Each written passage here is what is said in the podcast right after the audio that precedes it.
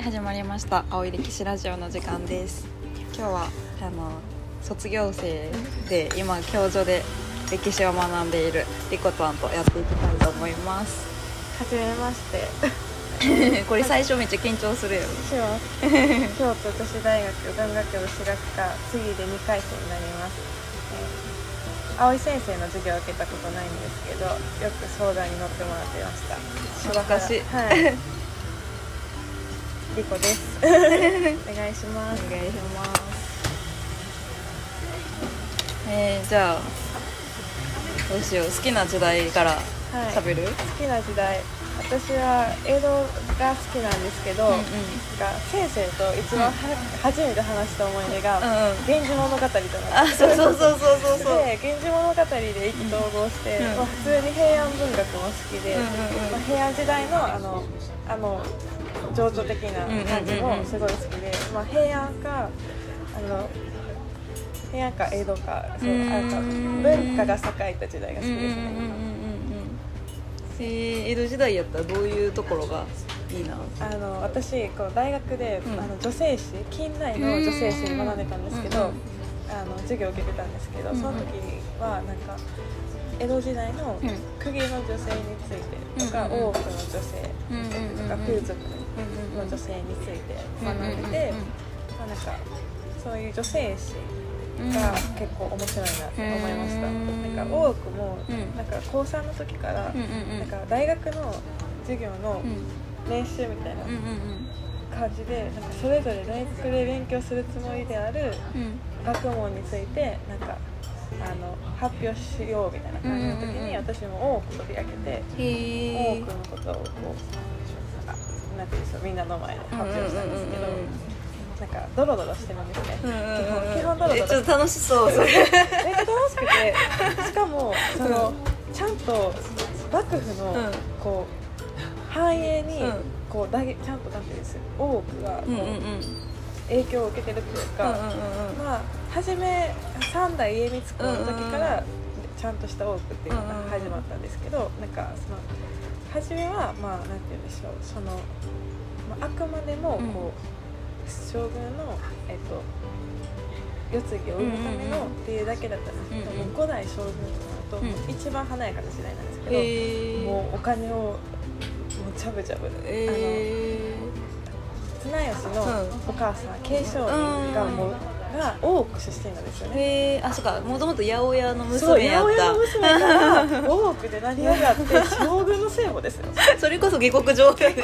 そうですよ。ねもうすごすぎたって。うでもうその継承院がうんうもうなんかそういう成り上がりの女性が力を振るうもと、うん。あのそうそういう身分の低い女性がその綱吉の子を産んだりとかする、まあ、結局亡くなっちゃうんですけど、うんうんうん。とかけどなんかそうそれは制裁じゃないんですよもちろん,、大奥で何やから。大体大奥あの将軍の制裁になる人って、うん。あの京都の公家のうん。あの五石家とか一条家とか、そこら辺の、もうすごい超一流のお嬢様が嫁いでくるのに、うん。じあんまりなんかそのすっごい身分の高いお嬢様が制裁なんですけど、うん。けどまあなんか世継ぎを産んだ人が、うん。まあ、いわゆる勢力を保てるので、うんうんうんなんかそこが追いやられてすごい大奥で成り上がった女性が権力を振るうことができるっていう、うんうんまあ、なんかすごいあの男尊女卑がまだあった時代にもかかわらず女性が権力を使える場所が、うん。まあ、大奥なんで。うんすごいバチバチありそう。めっちゃ間違えた六代将軍の家の向こうの時のもう天正月あ月光院。と天正院。うんうん。もう月光院はまあどちらかというと成り上がりでうんうんうん。天正院はもう公家の、うんえっと、近衛家のお嬢さんだったんですけどうんもうバッチバチでうんうん。あのあれ知ってます？あの何何事件だ？江島事件。そこがそこがもうそこの代の時のそう江島って大奥取締役うんうんうん。のもうすっごい多くのトップで月光院派だったんですけど、その江島をうんこう退かせたらうん。転生で月光院の方が世継ぎもんでて派閥がでかかったんですけどそれを気に入らなかった天正院がうん。その江島をとか今その時代あのタブーなんです。出たら外に出たらダメなんですけど、タブーなんですけどこうあの歌舞伎をあー歌舞伎のなんか人気の男性となんか スキャンダルになった。スキャンダルになったんですよ。そのあのこうお墓参りその、うんうんうん。家康公がね、うんうんうん。あの栃木県のえ日光東照のお参りの帰りに、うん。その芝居を見るみたいな感じなんですけど、その芝居小屋でその出会ってしまって、まあ、それも仕組まれてたんですけうど、天正院側の陰謀に巻き込まれて、うん。月光院は、うん。その大奥を追い出されて、うん。あじゃあのじゃあ飯島が大奥を追い出されて、うんうんで月光院派は水なんていうんですかこの勢力を薄めるっていう天正院派の、うん院です。天正院って違うな。天院、天院派の思惑だったんですけどそうってへいう、ーまあ、でも結局はうんどっちともこう子供を失ってしまうんですよね、うん。からその失った悲しみから、せっなんていうんですかああの晩年は、うん。まあ、お互い切磋琢磨していき合っそれえまあだから7代だから月光院の、うん。えっと息子が、うん。あの7代将軍の家継公なんですけど、うん。家継公7歳で亡くなっちゃう、ねすぐなくなっなっちゃうもんね。だからまあで結局はそのあの吉宗公が来るんで、結局。ああそうか。あれもあのその大奥の派閥がなくなって、だから8代将軍の時の吉宗公の時の大奥なんて、もう節約節約で確かに確かに。もう多く何も面白くないです。よそこへーの時代の多くはそうか。全然面白くないんですけど。そっかそっか。あの時にめっちゃ切り詰めてるもんね、はい。吉宗の時。なんで初めやったせめっちゃこれも有名な話なんですけど、うんうんその初めやった制作がその大奥の、もう一番美しいところの50人を集めてあの派遣切り。派遣切りしたんですよ、ツリストラ。はい。えー、そっか。なんか美人やったらどこでも生きていけるやろみたいな。はい。どうしようもないやつだけこちらで受け取るっていう。どういう制作？そうねどういう制作って感じなんですけど面白いですよね。え家なりの時もすごかったんやったっけ？11代将軍の。まあもう家なりがうん。もう女つきすうんうんうん。ぎてうん。すごかったです、もうへ手に負えないぐらい 産んでしまって。120人ぐらい産んだらめっちゃ子供いる。はい。もうそっちの政策でおもうお金がどんどんどんどんなくなってしまって、うんうん。それでこう大変な目にうんへでだからそこからまたあの篤姫、えっと鹿児島の、えっとうんうん。薩摩藩から、うん島津家の。島津家の養子やったうんうん篤姫とかが来てまた幕末、うん和宮がどうやらとか。でまた歴史が変わってくる。なんか色濃く残るんですよねそのあの江戸の幕府の政策に、が色濃く多くはそっかそっか。残ってくんほんでそれが面白くてっていうのとすごいあの表向きのせいなんか授業で教科書に書いてあるような表向きの政治ってすごい堅苦しくて、覚える気にならないんですけど、多くとかだともうすっごい色濃いとか、人間関係で動いていく中で歴史を覚えられるんで、すごい私はあのおすすめ。歴史悩んでうん。行き詰まったらすごい、その多くで江戸時代とかを覚えればいいのに、確かに確かに。で今なんか男女逆転多くみたいながすごいあの漫画であるんですけど、うんうんうんそれもなんか男女逆転でうん。全くフィクションなんかなと思ったら、うんうんすっごいうまいこと現実の事実と反映されてたんで私それでもお覚えました。へえそうなんや、はい、なんであのおすすめ。今ここで聞いてたらおすすめしたいです確かに江戸時代ってねなんか結構こう淡々としているイメージというそうかなんですよね、大きな事件ってそんなには起こってないからはい。あれやけど、裏こうこっそり見たらめっちゃいろんなこと起こってるもんね、そう。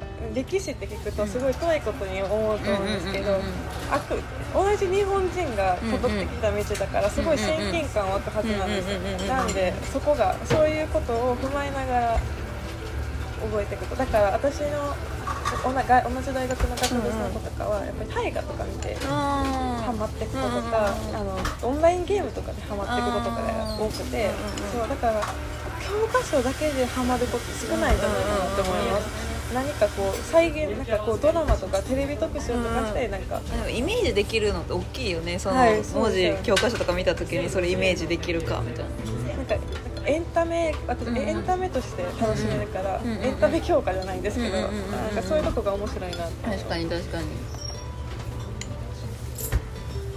そうか。いいね多く。はい。面白いです。テイテイはでもなんか専門平安でしたよね。結構平安時代強めやったね桓武天皇らへんを研究してた。あの時の結構私系図見るのが趣味っていうか好きで、いますね。天皇家の。なんか結構、まあ、平安中期とかになってくるとその天皇家と藤原氏のこのつながり、わかります。えなんでここの子供生まれた子供がこっちと結婚してるのみたいなのとか。わかりますわかります。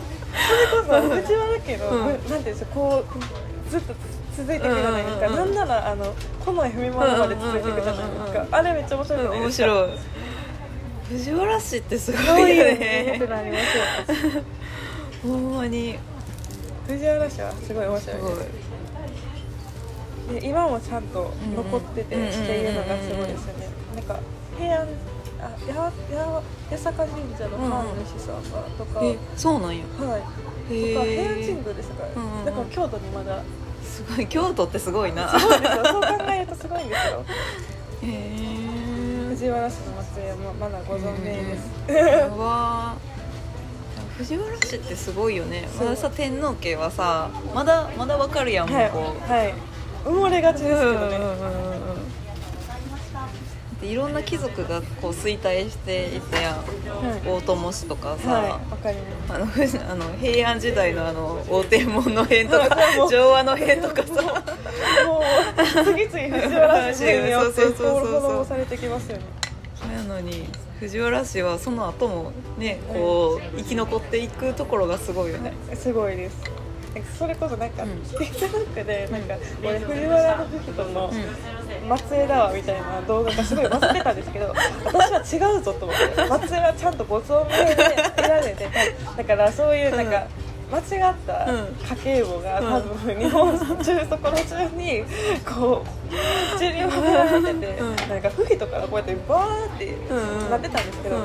こんなまとまるわけない。ですよ、だってあの平安時代でさえすごい横にボワーってなってるのに。すっごいもう教科書で見るような名前しか載ってなくていやこれは偽物だでそれに騙されるのね。と思って。そういう面でも、あの歴史の教養は身につ確かに確かに。と思いました。確かに確かに。でたまにこうたまにっていうか結構な頻度でえそれおかしいやろ歴史的におかしいやろって思うこと結構あるよね。はい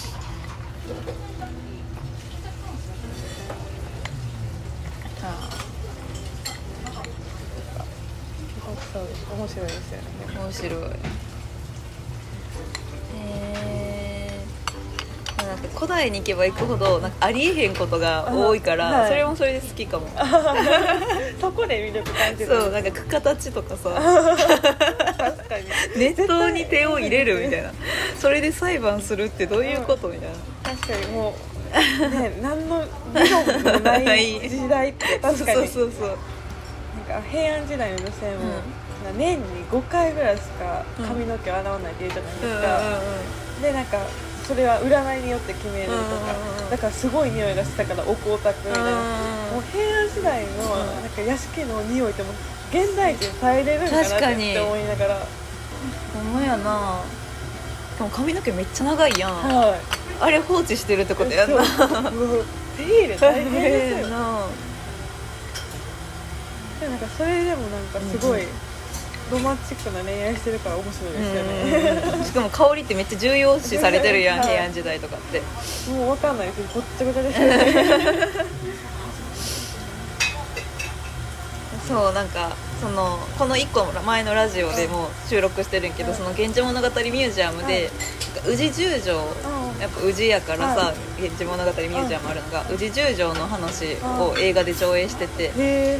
で宇治十条ってあの薫と仁王宮がこう浮舟をこう取り合うシーンあるやん、はいはい。で仁王宮の紹介がなんかもうすごい匂いで気絶するほどのみたいな表現があって気絶するほどの匂いってどういうことそれでもう女性たちはメロメロだったみたいな表現あるけどそれって違う意味では違う意味ですねそれ めっちゃ面白いじゃないですかそれこそなんか歯の先生が言ってたんですけど、光源氏はもう多重人格でなければ、うん。あんなことは起きないみたいな言ってて。確かにそんななんかいろんな女性との恋物語があると思うんですけど、なんか全ての場面において、そのその当時一番良しとされてる男性としての振る舞いをするから、もうなんかそれはおかしいみたいな感じで、うんうんうん確かに多重人格者ではあるなみたいな。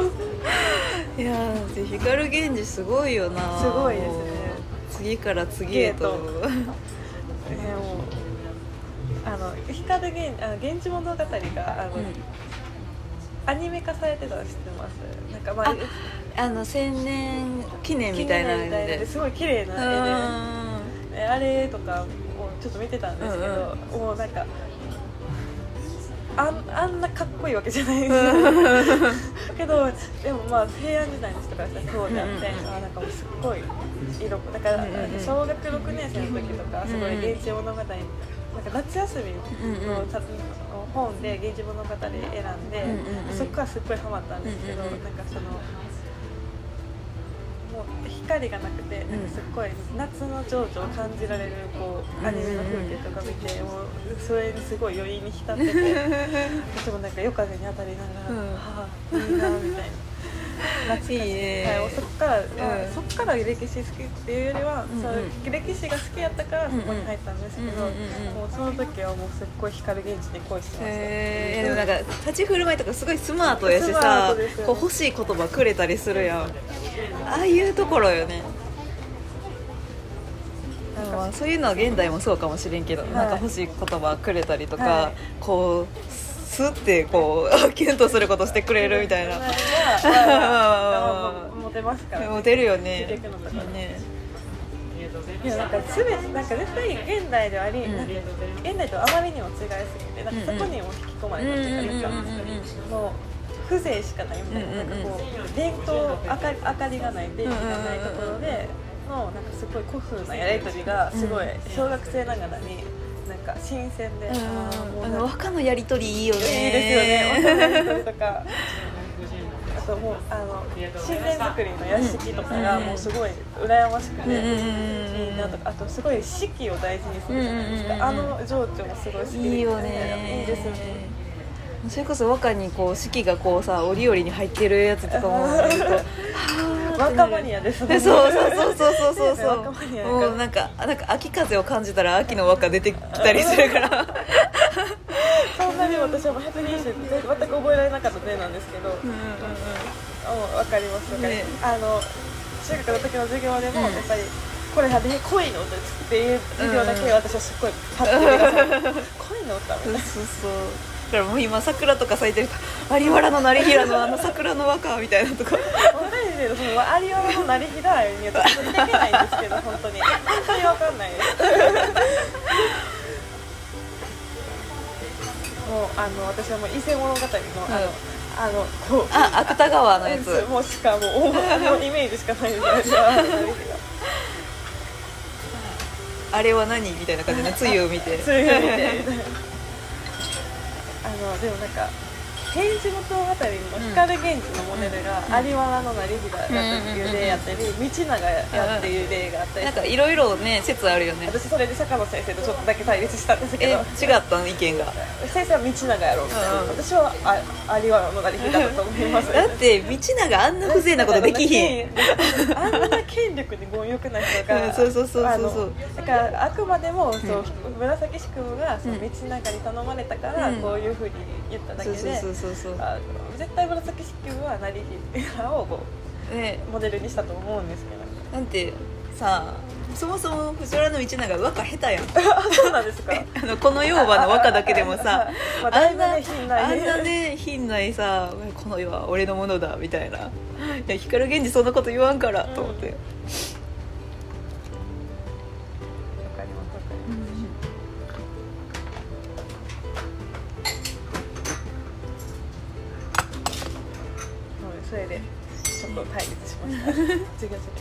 えそれ光源氏いやあれは道長ですいや全然違うあとその光源氏がさ、はい。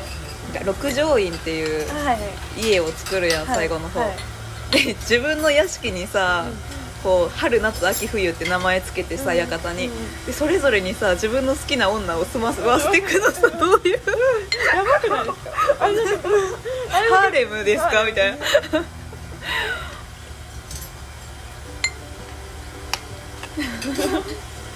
だって女からしたらさえ？みたいな。もうだから毎晩もうなんか自分の部屋に来なかったら、ああっちの部屋行ってるんかな？みたいなすっごいことですよね。え先生はあの若紫が好きだあ若紫が好きへけどえなんか赤紫のどういうとこが好きなんですか？えなんか最後の方とかもけなげにこあう光源氏のこと支えてる？はなんかでも心痛くなってくる。なんかずっと一生支えてるやん、はい。あの幼い時に見出されてからずっと、はいはいでもその間さこう光源氏はさなんかいや若紫が一番とか言いながらいろんな女のとこ行ってるやんあれあれなんなんマジで確かに確かに。もうよく聞いた普通に光源氏クズなんですけど、うん、そうもうそれはもうね。なんかそれを時代のあれであれとしてなんかこうそういういい男ってなってますけど、もうい考えられないですね、うんうんうんうん。なんか美しく書いてあるからそのように見えちゃうけどやでもやってること やばいなみたいな。何でも物は言いようで。いよう。よな普通に気持ち悪いですねね。だってその若紫がいいってなったのもさ初恋の相手であるさあ藤壺にの面影をそこに見たからやんか。その時点でいやいやいや一緒にせんといてって感じやうん若紫からしたらまあある意味、うんあのもうこの年になったらもううん同情しかないんですけど、うんうんうん小学6年生の私にとったら、もううん若紫ずるいみたいな、うん。光源氏に恋してるんだけど、なんでも。こんなイケメンなお兄さんに一生付き面倒見てもらって何なの？とか勝手に思ってて私はなんかそういう不便にならなかった。葵、うん葵の上。葵の上がもうおなんか逆にあ、うん。なんかこうツンデレすぎて、うんうん。なんか逆に愛着湧いてしまった。だからあのツンデレさいいよな。いいですなななりました。い いよね。結構あの出てくる女の人誰が好きかでもさ、はい。結構分かね 分かれるよね。母親も若紫なんですよ、あそうなん あれ私は葵の上って理解してくれなかった母親の世代とかだと、あうん。の朝日ゆめみしてあああもうなんか結構みんな読んでたみたい、うんうんうんうん。あとベルバラあなんで母親はあの平安時代の話とあのフランス革命の話だけ通じます、さすが。そうそう世代には僕は取り払ってたんですけど、ですよ。でもなんか今そういうのもないから、うんうん。なんか余計歴史の歴史ってもう好きじゃないと誰とでも。確かに。うん。多分あのあの世代だとうん全員ベルバラとか朝木夢道通ってるから話できると思う確かに今ってさそんなさみんなが読んでる漫画ってなかなかそれこそ「鬼滅」ぐらいなんで。でもあの「鬼滅」のおかげで大正時代急にブーム来たみたいな。ああー大正ロマン風なファッションとかうんうんうんうん。へすごいよね。やっぱブームってすごいね。えすごいですね。ないかな平安時代。ないですかね。てかそれか歌恋をもうちょっとこう。広めてきました。広めて。きました。あれはもうあの受験勉強中のオアシスでした、ね先生が貸してくれたやつ。もう。ねあれでなんだかんだこう文化とかも分かるしさ、はいその時の。わかります。そう。だからよく歴史好きっていうと、うん。戦国って言われるんですけど、うんいやあんなやばな時代じゃなくて、もっと美しいそうそう時代をそう雅な感じで雅な感じをみんな京都に住んでるのはもっと雅さを。そうそうそうそうそうそう。せっかく京都なんやから。ねって思います。いやー今何分ぐらいなんや？お24じゃあちょっと一旦これではい。切ります、はい。ありがとうございありがとうございまたした